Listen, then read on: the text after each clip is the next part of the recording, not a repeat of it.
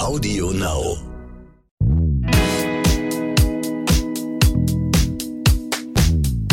Hallo und herzlich willkommen zu So bin ich eben, euer Psychologie-Podcast für alle Normalgestörten mit Stefanie Stahl und Lukas Klaschinski. Und heute haben wir einen Gast. Jens Korsen.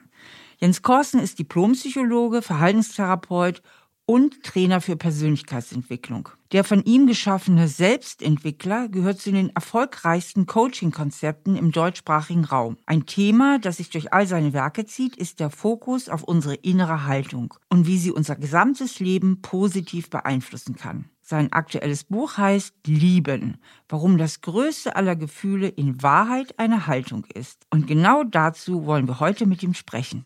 Hallo, hallo.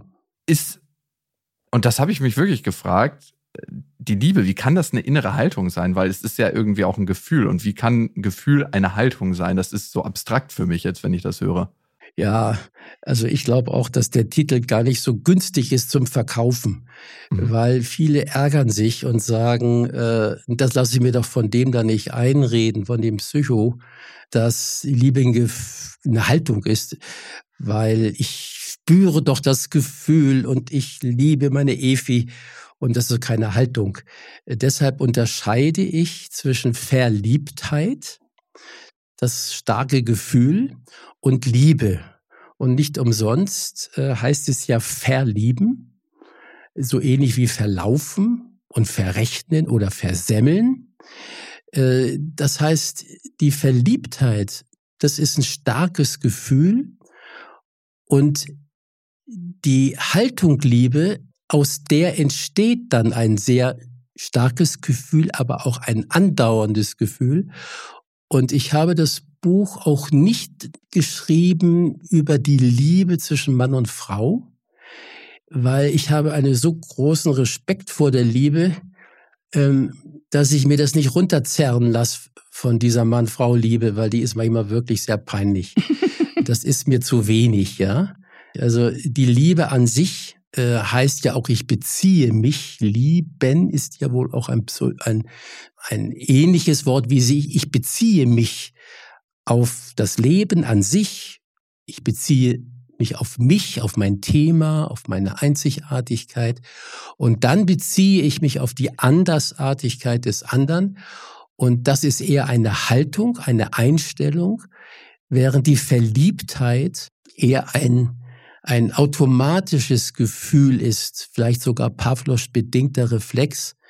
Der andere löst in mir unschuldig ein angenehmes Gefühl aus und ich laufe ihm danach wie die Lorenzsche Frau äh, äh, Graugans und möchte mich mit ihm verpaaren. Ja, genau. genau. Ja, ja, ja. Und und wenn ich ihn sehe, fühle ich mich immer wohl. Also das ist ja sehr lustig. Äh, ich gehe immer nur zu ihr und zu ihr, zu ihm hin, weil ich mich so wohl fühle. Ach, ist das schön.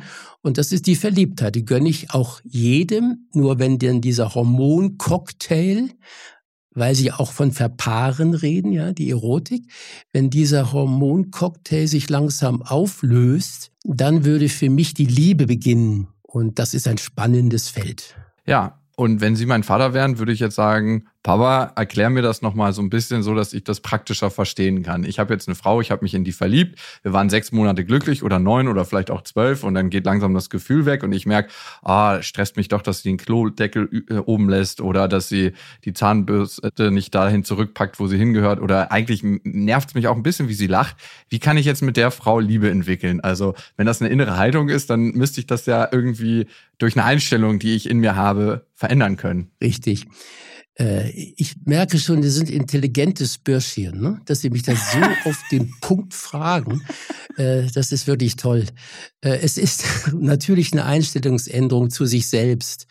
Wenn Sie verstimmt sind, dann projizieren Sie das alles nach außen und dann ist die irgendwie komisch, dann redet die so komisch plötzlich, dann mit der Zahnbürste, das ist auch nicht so richtig in ihrer Vorstellung. Und dann werden sie mäkelig. Und das meine ich eben damit. Ein verstimmter Mensch, äh, der mit dem Leben, mit dem Stirb und Werde, das alles kommt und geht, nicht umgehen kann und immer meckert und klagt, wie soll denn der einen anderen Menschen lieben? Und deshalb habe ich eben das Buch über sich beziehen auf das Leben geschrieben, sich beziehen auf mich und ja, ich kann es Ihnen noch, noch, noch leichter erklären, weil Sie haben ja gesagt, Sie wollen es vom Papa etwas leichter haben, wenn man nicht so geübt im Denken ist. Ja, also kann ich Ihnen das nochmal klarer erklären. Bitte. Ja, stellen Sie sich das vor wie so ein Haus, das können Sie sich doch vorstellen, so ein Haus. Mhm. Und Gelingt die Liebe, so. genau, ne, so wenn Kinder so ein Haus mal und äh, die Liebe zum Leben ist das Fundament ja, das ist die Unerschütterlichkeit, auch wenn mal was kommt, was mir nicht so gefällt, dann lasse ich mir den Schneid nicht abkaufen und ich lasse mir auch die Liebe nicht verderben, weil ich habe mich entschieden, das Leben zu lieben. Es ist einfach klug, das Leben so zu lieben, wie es ist. Und es ist ziemlich blöd, gegen das Leben zu sein. Weil wer gegen das Leben ist, der ist verstimmt. Also das Fundament ist die Liebe zum Leben und das alles fließt. Die Gebildeten sagen Pantarei. Und dann die Wände und die Fenster, das ist die Selbstliebe, dass ich mein Thema erkenne, meine Einzigartigkeit und dass ich mich entscheide, mich als Gesamtpaket zu lieben. Das ist die Voraussetzung äh, für die Liebe zum anderen. Und wenn ich jetzt die Liebe zum Leben habe und nicht mehr verstimmt bin und nicht immer scheiß Stau sage und nicht immer sage, das gibt's doch nicht und das ist ja ein Wahnsinn, das glaubst du doch nicht und immer zu mir sage, ich bin das ärmste Schwein, wenn ich das alles lasse und in gehobener Gestimmtheit bin, dann gelingt es mir, den anderen in seiner Andersartigkeit auch zu akzeptieren, weil ich ihn nicht mehr brauche, um glücklich zu werden. Und deshalb behaupte ich dann, dass die Liebe zum anderen Menschen in diesem Beispiel des Hauses die Inneneinrichtung ist. Aber es ist nicht das Haus. Es ist die Inneneinrichtung. Ich fühle mich in dem Haus wohl, aber ich brauche den anderen nicht für meine Sicherheit und für mein Glück. Und das ist die Voraussetzung für eine gelingende Beziehung. Haben Sie es verstanden? Herr Korsten, ich muss jetzt schon sagen, Sie gehen sehr kognitiv an die Liebe heran. Ich muss das erstmal gefühlsmäßig sacken lassen, aber verstanden habe ich es. Aber ich bin immer noch ein bisschen gefühlsmäßig bei der ja. Liebe. Aber verstanden mit dem Geist schon. Ja, ah, das ja, ist okay. die kindische Liebe. Ja, ja, Sie sind eben kindisch. Ja, und deshalb läuft's bei Ihnen auch nicht. Ich meine, fragen Sie doch mal Ihre Freundin, ob sie manchmal kindisch sind. Ja, und dann wird sie sagen, ja, das bist du manchmal. Herr Carsten, Sie haben da ins Schwarze getroffen. Ich habe gar keine Freundin, ich habe eine Ex-Freundin. Ja, deshalb schon, ja. Jetzt weiß ich warum. Weil Sie es nicht geschafft haben, bei sich anzufangen und immer Ihre ja. Freundin entwickeln wollte. Und da die das nicht mitgemacht hat, haben Sie sie dann verstoßen. Ja, haben Sie recht. Und jetzt suchen Sie nach einer neuen. Ähm, nee, ich, ich bin immer schon so in so einem Übergangsprozess und Fade-in, Fade fade out. Ja. Also ich habe sehr viele wechselnde Partnerinnen leider. Das versuche ich zu verändern. Ganz wichtig, äh, Sie sollten sich das nicht vorwerfen, mhm. weil wenn Sie leider sagen, dann verändern Sie sich ja gar nicht. Ja, wenn Sie leider sagen, dann ist das ja so schicksalshaft. Sie armes Schwein äh, lernen immer irgendwelche Mädels kennen, äh, die aber nicht so zu Ihnen passen. In dem Augenblick, wo Sie nicht leider sagen und die Verantwortung übernehmen, dass mhm. Sie bestimmte Erwartungen haben, an ihre Freundin, die vielleicht mit der Erwartung an ihrer Mama zusammenhängen. Mhm. Und wenn die ihnen die Rindsroulade ihnen nicht so macht wie ihre Mama, dann werden sie sauer. Ja, und das verstehe ich richtig. Und dann müssen sie nach einer anderen suchen.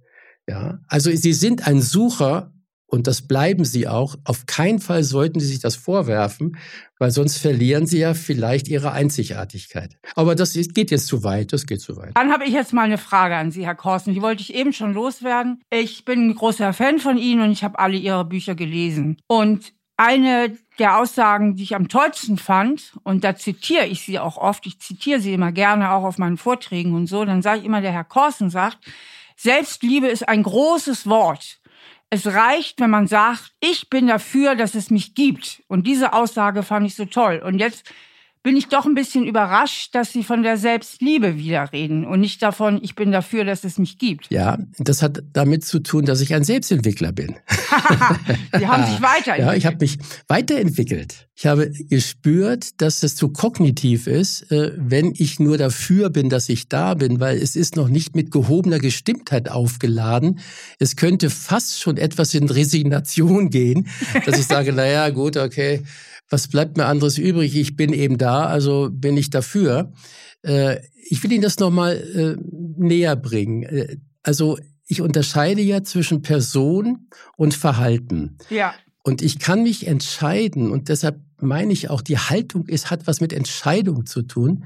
So wie ich mich auch entscheide, für das ewig sterb und werde zu sein, weil ich, ich habe einfach keine Chance dagegen zu sein, weil alles fließt. Es ist gut, dass ich eben mitfließe, dass ich mich dafür entscheide, dass das Leben im Fluss ist, dass das Leben ein Prozess ist. So, jetzt komme ich zur Selbstliebe. Ich entscheide mich, mich als, als höheres Selbst sozusagen, als meine Einzigartigkeit zu lieben. Ich schaue mir hm, Kinderfotos an, äh, wie ich da so lache, so pausbäckig oder auch wie ich mal weine oder wie ich traurig bin. Und dann, und das passt ja gut äh, zu Ihrem inneren Kind, Frau Stahl, äh, ich, ich entscheide mich, dieses Kind zu lieben. Ja, was ich auch als inneres Kind beschreiben. Nebenbei bin ich auch ein Fan von Ihnen, das passt sicher. Ja, also in dem Augenblick, wo ich jetzt mich entschieden habe, dieses unschuldige Kind, was auf die Erde kommt und noch kein Ego hat, also noch mit allem verbunden ist, noch im göttlichen Selbst ist, dieses göttliche Selbst, dieses unkonditionierte, das liebe ich. Und dann kann ich sagen, gut, mein Verhalten, was ich natürlich jetzt von den Eltern abgeguckt habe und wie funktioniert denn das Leben hier, ähm, das kann ich verbessern. Aber die meisten machen den Fehler, dass äh, sie äh, ihre Liebe messen an dem, äh, wie sie sich verhalten, wie sie denken, was andere zu ihnen sagen. Und, und wenn man das aber trennt und sagt, nein, ich entscheide mich, mich zu lieben. Natürlich, ich habe mal geklaut, ich habe auch mal im Gefängnis gesessen. Das ist, ist aber ein ungünstiges Verhalten. Das heißt nicht, dass ich mich jetzt in meiner Selbstliebe äh, dadurch boykottiere. Das meine ich. Der Unterschied zwischen Verhalten kann ich verbessern. Also ich finde zum Beispiel auch diese Selbstoptimierung gefährlich, dass man immer denkt, ich muss mich verbessern. Ich bin seit Geburt okay. Punkt. Darf ich Sie nochmal zitieren, Herr Korsen? Bitte. Sie sagen, du bist ein leuchtender Stern von Geburt an, aber du verhältst dich manchmal ungünstig. Ja, völlig richtig. Das ist sehr richtig. Das, das habe ich gerade gemeint. Also das ungünstig habe ich übernommen, weil ich ja viel in der Schweiz war und das ist so ein, ein USP von mir, ist das der Psychologe, der immer ungünstig sagt. Äh, die Person ist seit Geburt okay und das Verhalten ist ungünstig und das Verhalten kann ich in einer bestimmten Haltung verändern. Wenn ich mich liebe, dann kann ich mich viel leichter verändern, weil ich nicht verstimmt bin. Der Verstimmte, wie ich vorhin schon mal angedeutet habe, kann ja auch den anderen nicht lieben, weil er ja immer mit dem Leben unzufrieden ist und dass er älter wird und dass er das nicht geschafft hat. Und wenn einer sich immer beklagt über das Leben und über sich, wie kann denn der den anderen in Arm nehmen, herzlich sein, ihn verstehen in seiner Andersartigkeit? Ein Verstimmter hat gar nicht die Kraft, die Andersartigkeit des anderen wirklich wahrzunehmen. Und das ist die Aussage meines Buches. Da habe ich jetzt nochmal eine ganz wichtige Nachfrage. Bitte. Weil mit den Stimmungen, das ist ja immer so eine Sache. Ne? Ich bin manchmal auch verstimmt, Herr Korsen. Ich kann das zum Beispiel nicht so gut finden, dass ich irgendwann sterben äh, soll. Das mag ich nicht so gerne, die Vorstellung. Also mhm. ich bin manchmal verstimmt auch aus anderen Dingen, aber ich bin ja nicht immer verstimmt. Ich bin ja auch oft gut drauf. Äh, wenn ich Ihnen so zuhöre, hört sich das so an, entweder ist man immer verstimmt oder man ist immer gut drauf. Aber das sind ja auch wechselnde Zustände. Ja, ja, das ist völlig richtig. Also die gehobene Gestimmtheit ist eine philosophische Haltung. Wenn Leute zu mir sagen, Herr Korsen, ist doch ein Blödsinn, ich kann doch nicht immer gute Laune haben, sage ich, na, davon rede ich überhaupt nicht. Die gehobene Gestimmtheit ist eine philosophische Haltung dem Sterb und Werde gegenüber, dass alles kommt und geht, dass die Gefühle kommen, dass alles im Prozess ist. Das Leben ist ein Prozess. Ja, und äh, ich kann also traurig sein, wütend sein, schlechte Laune haben, da der Boden ist die gehobene Gestimmtheit, ist das Unerschütterliche. Ich lasse mir die gehobene Gestimmtheit nicht von wechselnden Situationen wegnehmen. Ich lasse mir auch meine Liebe nicht von einem anderen Menschen wegnehmen. Die Liebe behalte ich. Und das ist das Wichtige, dass wenn man da mal verlassen wird, dann gibt es ja einige, die dann sagen, meine große Liebe hat mich verlassen. Ich sage, die große Liebe ist meiner Ansicht nach nicht die Liebe zum Menschen, sondern die Liebe zum Leben, zu sich wenn mich ein Mensch verlässt, habe ich immer noch die zwei Anker, immer noch die Liebe zu mir und die Liebe äh, zum Leben. Und das heißt, die Verbundenheit mit dem Leben, die Verbundenheit mit meinem Wesentlichen. Und dann bin ich natürlich gestärkt und kann mich auch irgendwann wieder auf einen Menschen einlassen. Also kurz nochmal, man darf schlechte Laune haben, aber ich weiß, dass Menschen, die das Leben lieben, ich meine ja jetzt nicht, äh, dass ich Aleppo lieben, muss, ja, was da in Syrien passiert, das sagen dann einige, Herr ich kann doch das Leben nicht lieben. Schauen Sie doch mal an, was da draußen passiert. Ich sage, mein Gott, da habe ich das nicht richtig erklärt. Ich meine, das Leben an sich, stell es dir mal ohne Menschen vor. Einfach mal das Paradies.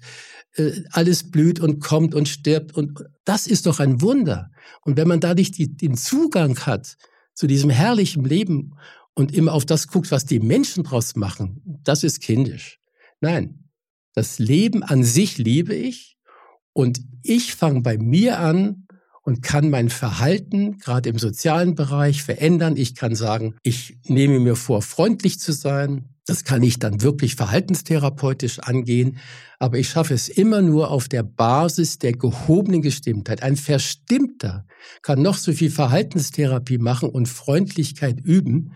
Er wird es nicht wirklich durchhalten können. Sie haben in Ihrem neuen Buch ein wunderbares Bild, über das Sie auch meditieren. Und ich fände es toll, wenn Sie das nochmal unseren äh, Zuhörerinnen und Zuhörern erzählen, und zwar mit dem ja. Ozean und der Welle. Und das geht ja genau in ja. dieses bei sich sein und verbunden ja. sein.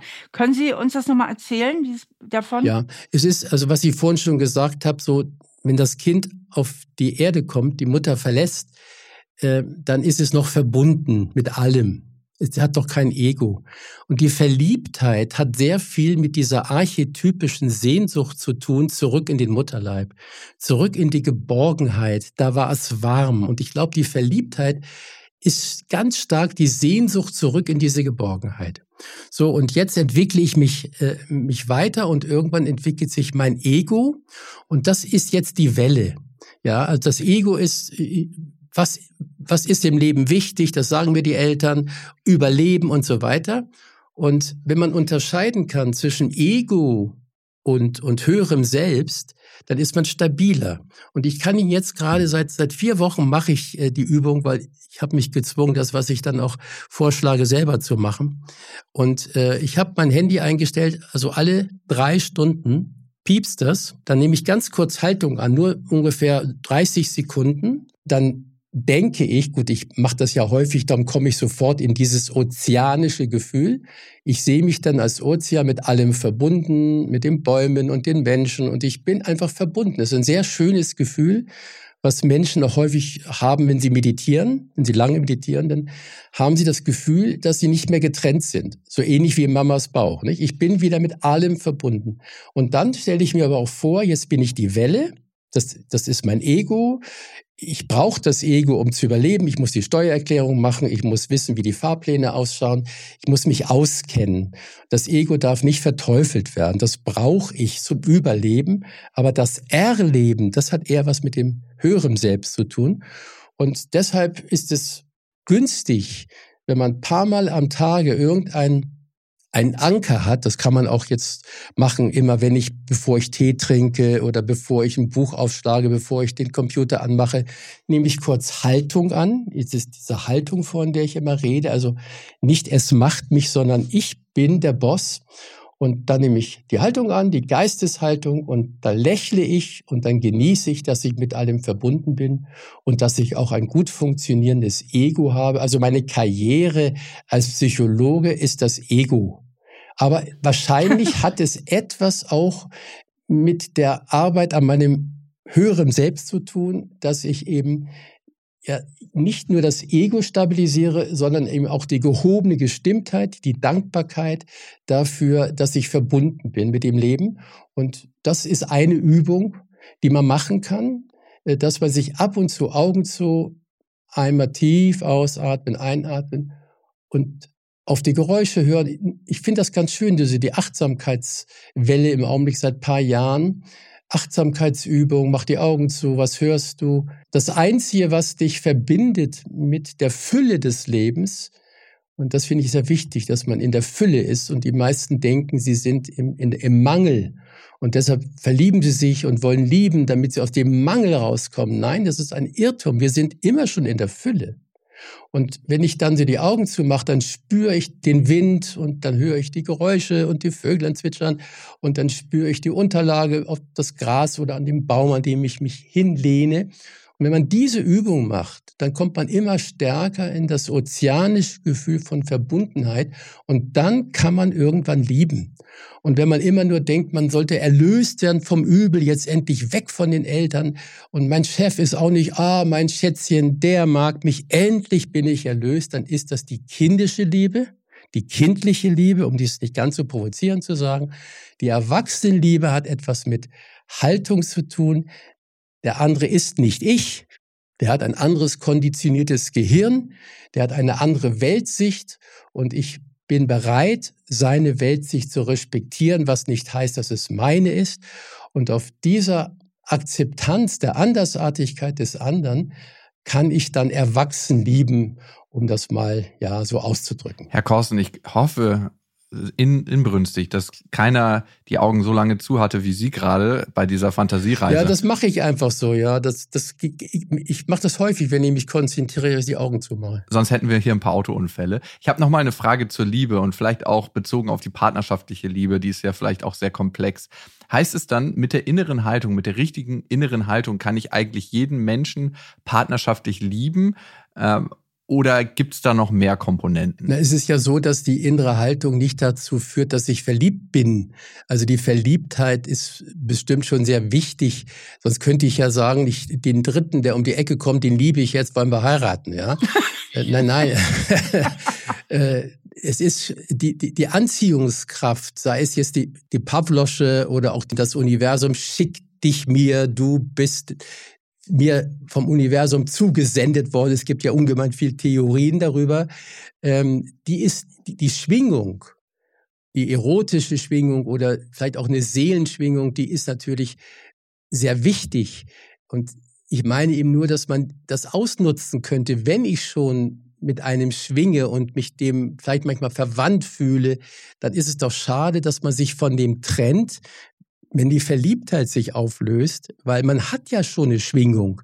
Und dann bringt man sich eben in gehobene Gestimmtheit, indem man den anderen als Gesamtpaket liebt und das ist so wichtig, als Gesamtpaket zu leben, auch mit all seinen Schwächen und ja, dass man da sich nicht in die Falle läuft und dann sich verliert, indem man so meckert, ja, der schmatzt immer äh, oder wenn er einen Apfel beißt, ist ja, hör auf, hier den Apfel zu beißen, das kann ich nicht hören. Ähm, dass man sich durch diese Kleinigkeiten so dieses, dieses schöne Gefühl von früher kaputt macht. Und ich habe eine sehr gute Übung, die ich in dem Buch beschreibe, um wieder äh, ja in die seelische Intimität zu kommen. Das habe ich äh, früher mit Ehepaaren viel gemacht. Es hat viel gebracht, dass man sich äh, vielleicht mal zweimal in der Woche äh, sich gegenübersetzt, äh, so auf einen Meter Abstand und sich äh, auf zwei Stühle und dann schaut man sich in die Augen, ohne zu sprechen.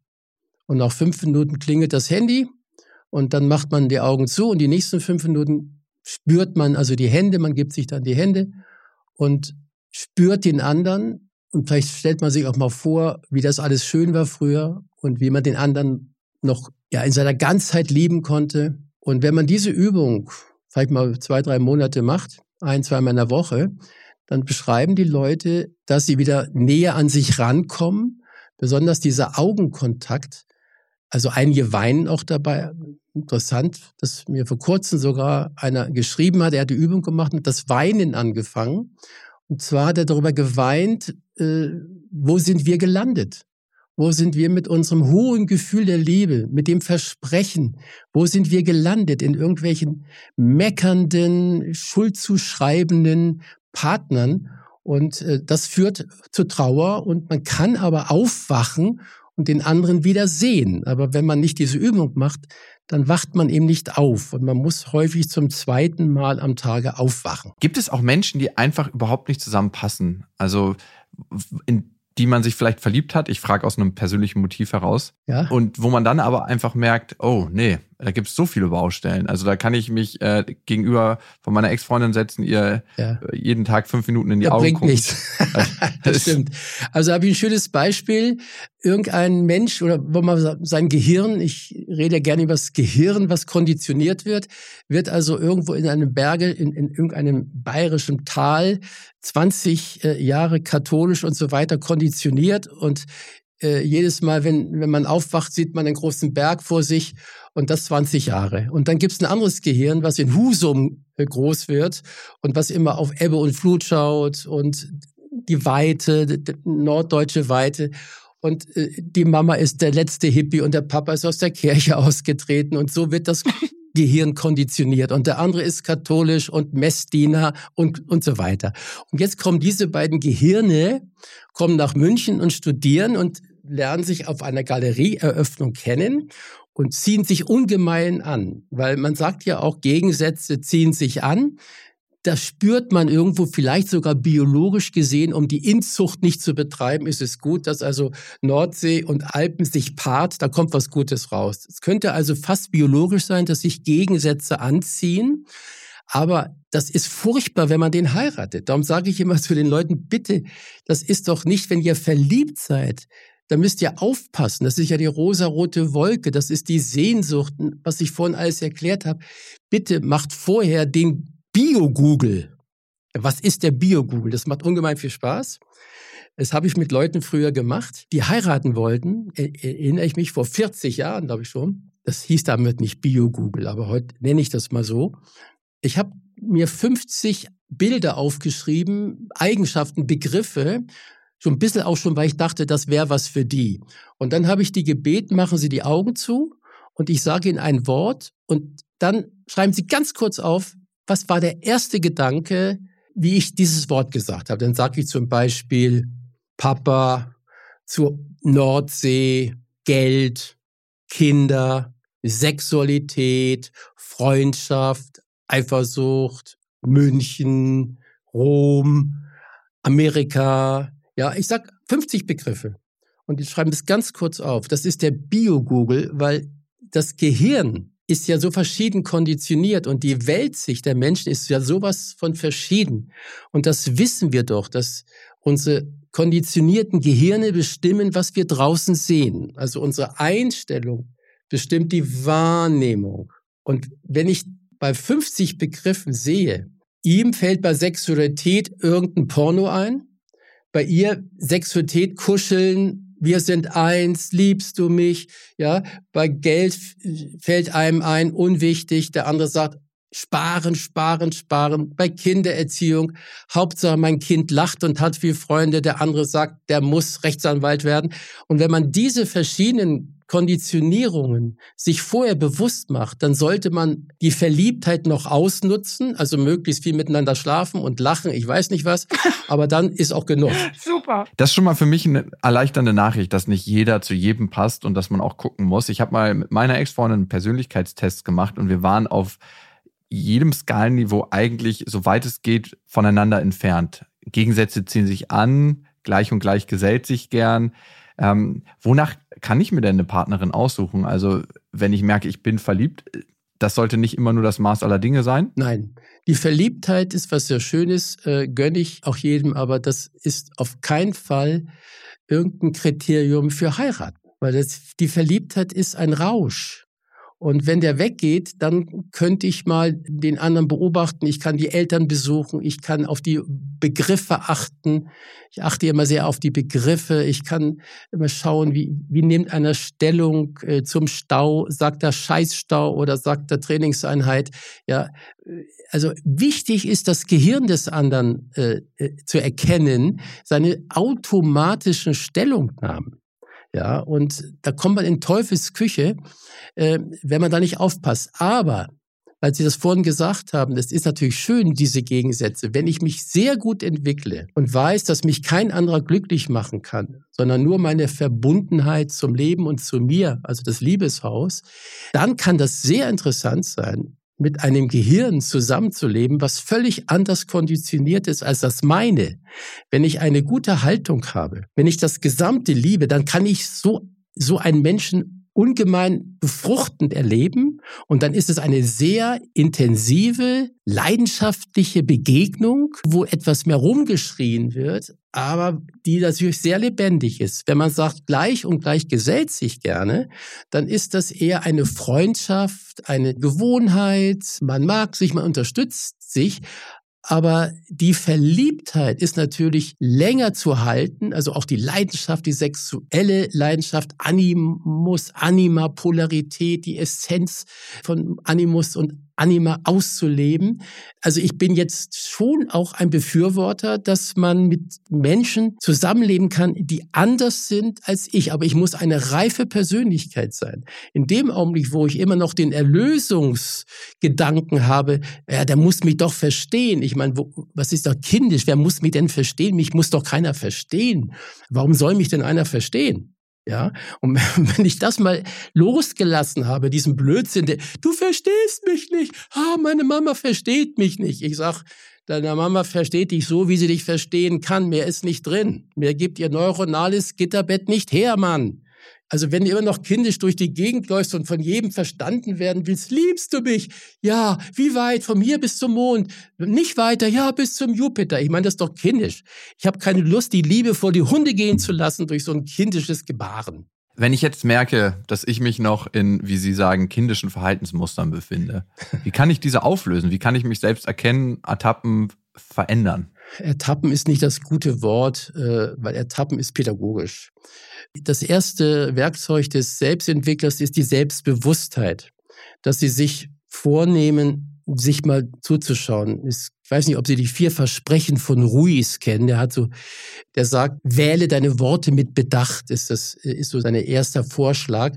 Wenn Sie mal Ihre Worte mit Bedacht wählen, also merken, wie es Sie spricht, meistens redet es uns ja, dann werden Sie schon bewusster. Wenn Sie dann das zweite Versprechen von Ruiz heißt, nehme nichts persönlich. Das können Sie aber nur als reife Person, sonst nehmen Sie alles persönlich. Das dritte ist, hüte dich vor voreiligen Entschlüssen, also dass Sie sich nicht nicht sofort trennen. Und das vierte ist, gebe dein Bestes und erwarte nichts. Ja, das liebe ich sehr, dass man sein Optimum gibt, aber nichts erwartet dafür. Ja, ich habe dir jetzt das gemacht, jetzt musst du mir das aber auch machen. Also jetzt habe ich dich aber verstanden, jetzt musst du mich auch verstehen. Nein, gebe dein Bestes und erwarte nichts. Aber das sind eben die Idee des, der reifen Persönlichkeit. Und ich meine, dass es dass Beziehungen letztendlich gelingen, wenn einer sich entschieden hat, ein Selbstentwickler zu sein und den Partner, Lukas, was Sie zum Beispiel machen könnten, Sie könnten Ihre jeweilige Partnerin als Trainingseinheit anschauen und sagen, warum ist die mir vom Universum zugespült worden? Was, was soll ich denn lernen mit dieser komischen Tante? und dann kapieren Sie, aha, ich, ja, ich kann mich entwickeln in meiner Toleranz. Wo projiziere ich? Aha. Ja, und so ist es nie eine, eine Verlierernummer, die Sie da haben, sondern es ist immer ein, ein Reifungsprozess mit jeder Frau. Aber so können Sie das natürlich sehen, so, äh, dann ist es leichter, nicht? Weil sonst kommen Sie ja so etwas in die Psychopathennummer, mein Gott, ich bin irgendwie gestört und halt's mit keiner aus. Das ist ja keine schöne Haltung. Hm. Interessant, dass Sie sagen, ich äh, kenne das von Sokrates, der hatte eine oder soll eine sehr jähzornige Frau gehabt haben. Und der war dann in Gesprächen und hat ähm, philosophiert und gesprochen. Und auf einmal kam die Frau und hat ihn mit heißem Wasser übergossen. Und dann hat er gesagt, vielen Dank für diese Übung. Oh, das ist richtig.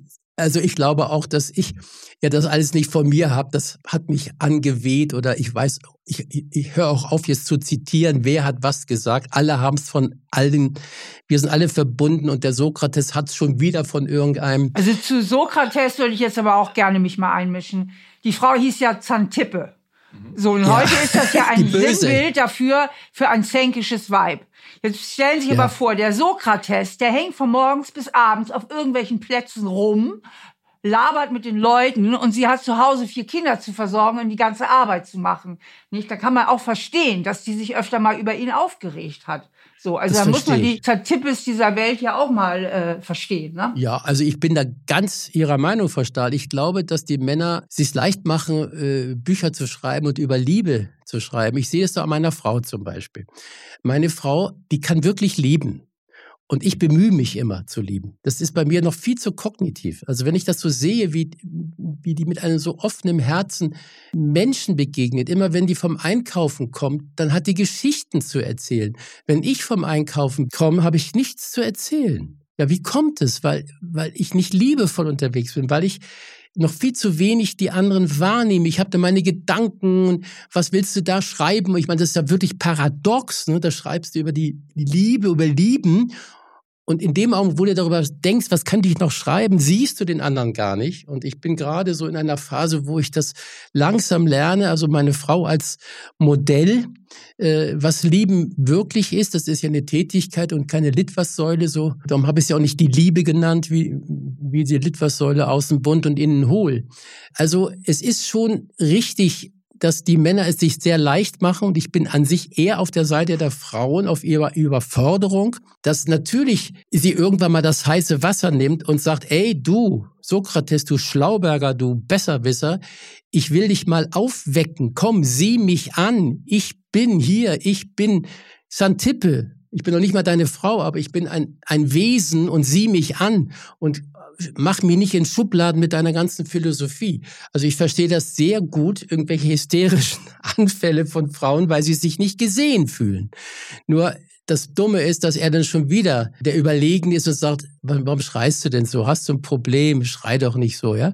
Also äh, mit einem Psychologen verheiratet zu sein, ist ja nicht so einfach, es sei denn mit einem Philosophen. Und ich habe mich Gott sei Dank zu einem Philosophen, Alltagsphilosophen entwickelt und bin aus der Psychosuppe ausgestiegen. Oh, das ist gut. Das ist vielleicht auch erleichternd für Ihre Frau, weil sonst intellektualisiert man ja immer Beziehung ja. und ist gar nicht wirklich in Beziehung, sondern in dem darüber sprechen und nicht in dem Ausleben von Beziehung. Was ist Völlig das richtig. denn? Völlig also ich bin ja auch Psychologin. Ich ja, Steffi, der hast denkst nicht mit meinem Mann über Beziehungen ständig. Wir sind schon du denkst doch nicht, wirklich nicht, dass es einfach ist, mit dir zusammen zu sein. Wirklich, Kinderleid. es ist, ähm, ich glaube, es ist leicht, mit einem Menschen zusammenzuleben, der ganz tief kapiert hat, dass der andere immer recht hat. Und ich habe eine sehr schöne Übung für unsere Zuhörer, wo man die Liebe irgendwie so, so praktizieren kann. Wenn meine Frau mir was erzählt, dann habe ich früher die Stirn gerunzelt und habe schon gewusst, was sie wieder falsch gemacht hat. Und dann habe ich ihr ungefragt gesagt, ja, Julia, wenn du das so gemacht hättest, wäre das nicht passiert. Ja, und das hat sie immer geärgert. Ja, ja, Herr Psychologe und so, ne? Und dann habe ich irgendwie, bin ich erleuchtet worden sozusagen und habe gedacht, weil ist doch alles nur mein Problem. Die ist doch völlig okay, die erzählt mir was und sie hat immer recht, weil jeder hat ja Recht in seinem konditionierten Gehirn. Nicht? Also hat noch nie einer was Falsches gedacht. Und wenn man diesen Satz sich jeden Morgen vom Tee trinken klar macht, jeder hat recht, mein pubertierender Sohn hat recht, dass er uns als Eltern verachtet und die Neunjährige hat recht, dass sie keine Lust hat, Klavier zu spielen. Jeder hat recht in seinem System. Das ist ja die Grundvoraussetzung für Liebe und den anderen in den Arm nehmen zu können. Und da habe ich eine schöne Übung wenn die Julia mal was erzählt, dann merke ich, oh, das könnte wieder irgendein ungefragter Ratschlag bei mir werden. Und dann lehne ich mich an, um wieder, ja, ja um mich zu spüren. Also gerade, ich mache wirklich so etwas nach hinten, das merkt sie nicht, sonst denkt sie, machst schon wieder eine Übung mit mir. Und dann beim Einatmen denke ich, sie hat recht. Jeder hat recht. Und wenn sie sagt, du Depp, hat sie ja auch recht, weil sie sieht das so. Einatmen, sie hat recht. Ausatmen, und ich spüre aufmerksam hinter ihre Worte. Die Worte sind sowas von unwichtig. Aber wenn ich bei mir bin, dann spüre ich, dass sie wütend ist, dass sie ärgerlich ist. Und ich gehe gar nicht auf die Worte ein. Das ist ein, ein Irrtum, auf die Worte einzugehen, sondern ich gehe auf das dahinter ein. Und dann sage ich, ja, Julia, stimmt es, dass du, dass du ärgerlich bist auf Frau so und so? Dann sagt sie, ja, ich habe die richtig dick. Und dann sage ich wieder nichts und sage, ja, hast du dir irgendwie anders vorgestellt? Ja? Und dann erzählt sie. Und ich beurteile nichts, ich gebe ihr keinen Ratschlag. Und das ist praktische Liebe, das ist Tätigkeit, das ist Lieben. Den anderen wahrzunehmen, Das heißt nicht, ich muss ihn immer verstehen. Das ist auch ein, ein Irrglaube. Ich muss meinen Partner nicht verstehen, aber ich kann ihn vielleicht erahnen, was in ihm los ist. Und ich kann dann auch sagen, ich sehe das anders. Natürlich sehe ich Dinge anders, aber das heißt doch nicht, dass sie das jetzt so sehen muss wie ich. Und wenn man das ganz tief verstanden hat, ich habe das in dem Buch beschrieben, ich weiß nicht, ob, Frau Stahl, ob Sie das noch wissen, ich bin mal nach Meditationskurs nach Haus gekommen und habe die Tür aufgemacht und habe die Julia nicht als meine Frau gesehen. Ich war noch so ja in dieser Verbundenheit, dann habe ich gedacht, oh, wer ist denn das? das war sehr komisch, also fast schizophren. Äh, da ist ein Mensch, da ist einer, die mir vom Universum zugespült worden ist. Das ist gar nicht meine Frau. Und seitdem ich dieses Gefühl hatte von, ich sehe sie als einen einzigartigen Menschen, habe ich mich von der Konditionierung mein entfernen können. Weil wenn ich mein denke, dann kommt wieder meine ganzen Einstellungen, wie muss meine Frau sein? Und ja, und diese, diese Dekonditionierung von mein hat es mir ermöglicht, sie noch stärker als Gesamtpersönlichkeit zu lieben. Also dieser Filter Ehe oder Frau ist kurz zusammengefallen, dann kommt es natürlich manchmal wieder, aber da merke ich das. Und, und das hat was mit Lieben zu tun. Da geben Sie eine schöne Definition von Liebe. Die schönste, die ich je gehört habe, war, was ist Liebe? Ein Menschen vollkommen wahrnehmen, wie er ist, ohne ihn verändern zu wollen. Ja, das habe ich erlebt das war sehr schön. Das war, das war auch nur möglich, weil ich eben so eine Woche in der Stille war. Wenn wir so äh, äh getrieben sind äh, von all diesen weltlichen Dingen, äh, im Überlebensmodus sind und nicht im Erlebensmodus, dann ist es uns fast nicht möglich, den anderen von unseren Erwartungen äh, zu lösen. Wir haben, wir sehen den anderen immer als Objekt, wie das der mein Freund Gerald Hüther immer so schön sagt, äh, dass die Eltern äh, ja ihre Kinder mehr als Objekt ihrer Absichten sehen und und dadurch das Kind, na, wem sage ich das? Das weiß die Frau Stahl ja viel besser. Äh, das Kind eben nicht als Subjekt sehen und so ist es auch in der in der Mann-Frau-Beziehung dass wenn ich nicht aufpasse, ich den anderen instrumentalisiere, der soll mich beschützen, der soll Geborgenheit mir geben, ich brauche den auch und das wissen wir doch alle, solange ich einen brauche, kann ich ihn nicht lieben. Das ist meine ganz klare Beobachtung. Solange ich einen brauche, dass er meine Miete zahlt, dass er mir die Angst nimmt, dass er mich beschützt, brauche ich ihn. Ich kann wirklich einen Menschen nur freiwillig lieben, wenn ich ihn nicht brauche. Und das ist doch toll, dass das jetzt immer mehr so wird, dass die Frauen wirklich die Männer nicht mehr brauchen, vielleicht früher noch war, für Ernährung der Kinder und so weiter, sondern es wird eine Zeit kommen, wo wir wirklich uns selber genug sind und dann aber die Inneneinrichtung genießen und den anderen genießen als Bereicherung, aber nicht zur Erlösung hin. Vielleicht als letzte Frage, und ich hatte ja vorhin die Papa-Analogie aufgemacht. Wie ist es dann? Können Kinder ihre Eltern nicht lieben, weil sie brauchen ja immer was von ihren Eltern? Ähm, ja, also ich glaube schon, dass die Erwachsenenliebe, äh, die ich ja als Geisteshaltung beschreibe und als Entscheidung, die Kinder lieben ihre Eltern nicht erwachsen, sondern aus der Kindhaltung. Gib mir was zu essen, nimm mich in den Arm. Die Kinder brauchen die Eltern, aber das ist jetzt nur meine, meine Assoziation. Und äh, ich sehe das in amerikanischen Familienserien dann so. Äh, da sagt man immer I love you, I love you. Also wenn die Mutter das Kind äh, zur Schule fährt, dann sagt sie kurz, wenn das Kind aussteigt, I love you. Dann sagt er, I love you, I love you. Ich glaube, dass I love you äh, soll eine gute Laune machen, gute Stimmung. Äh, ey du, also äh, ich bin da und gib mir möglichst viel von dem, was ich brauche. Also in dem Sinne könnte ich sagen, die Kinder lieben ihre Eltern als Kind noch nicht so, wie ich die Erwachsenenliebe bezeichne. Wenn es dann dem der 20-jährigen Tochter gelingt, ihre nervöse Mutter, die sie eher als hysterisch erlebt oder als besserwisserisch, wenn es dann der 20-Jährigen gelingt, die Mutter in ihrer Ganzheit zu sehen und es nicht mehr persönlich nimmt, dass die sich nicht für sie interessiert, sondern sich einfach vornimmt, ich will meine Mutter als Gesamtpaket respektieren, vielleicht gelingt es mir dann auch, sie zu lieben, dann ist es eine Entscheidung, Aber solange ich als kleines Kind abhängig bin, kann ich mich nicht für eine Liebe entscheiden. Das waren berühmte letzte Worte von Jens Korsen. Ihr könnt ja alles so schneiden, dass es nicht das letzte Wort ist. ja, hat Spaß gemacht, mit Ihnen zu reden. Ja, war toll. Ciao. Tschüss, tschüss und vielen Dank. Tschüss. Ich habe mich sehr über das Gespräch mit Jens Korsen gefreut. Es hatte eine interessante Entwicklung. Mehr zu Jens Korsen findet ihr natürlich im Internet sowie zu Steffi Stahl. Da einfach auf stephaniestahl.de vorbeischauen und wenn ihr mal eine Frage habt, die ihr loswerden möchtet, die wir hier im Podcast beantworten sollen, dann schreibt uns einfach. So bin ich eben at randomhouse.de, das ist unsere E-Mail-Adresse. Und es gibt auch noch einen zweiten Podcast von Stefanie Stahl, der heißt Stahl aber herzlich und da hat Steffi echte Therapiegespräche. Ich hoffe, wir hören uns beim nächsten Mal. Wenn ihr keine Folge verpassen wollt, dann abonniert diesen Podcast überall, wo es Podcasts gibt und natürlich hier auf Audio Now. Und besonders freuen würden wir uns, wenn ihr einen Kommentar hinterlasst auf iTunes. Bis dahin. Audio Now.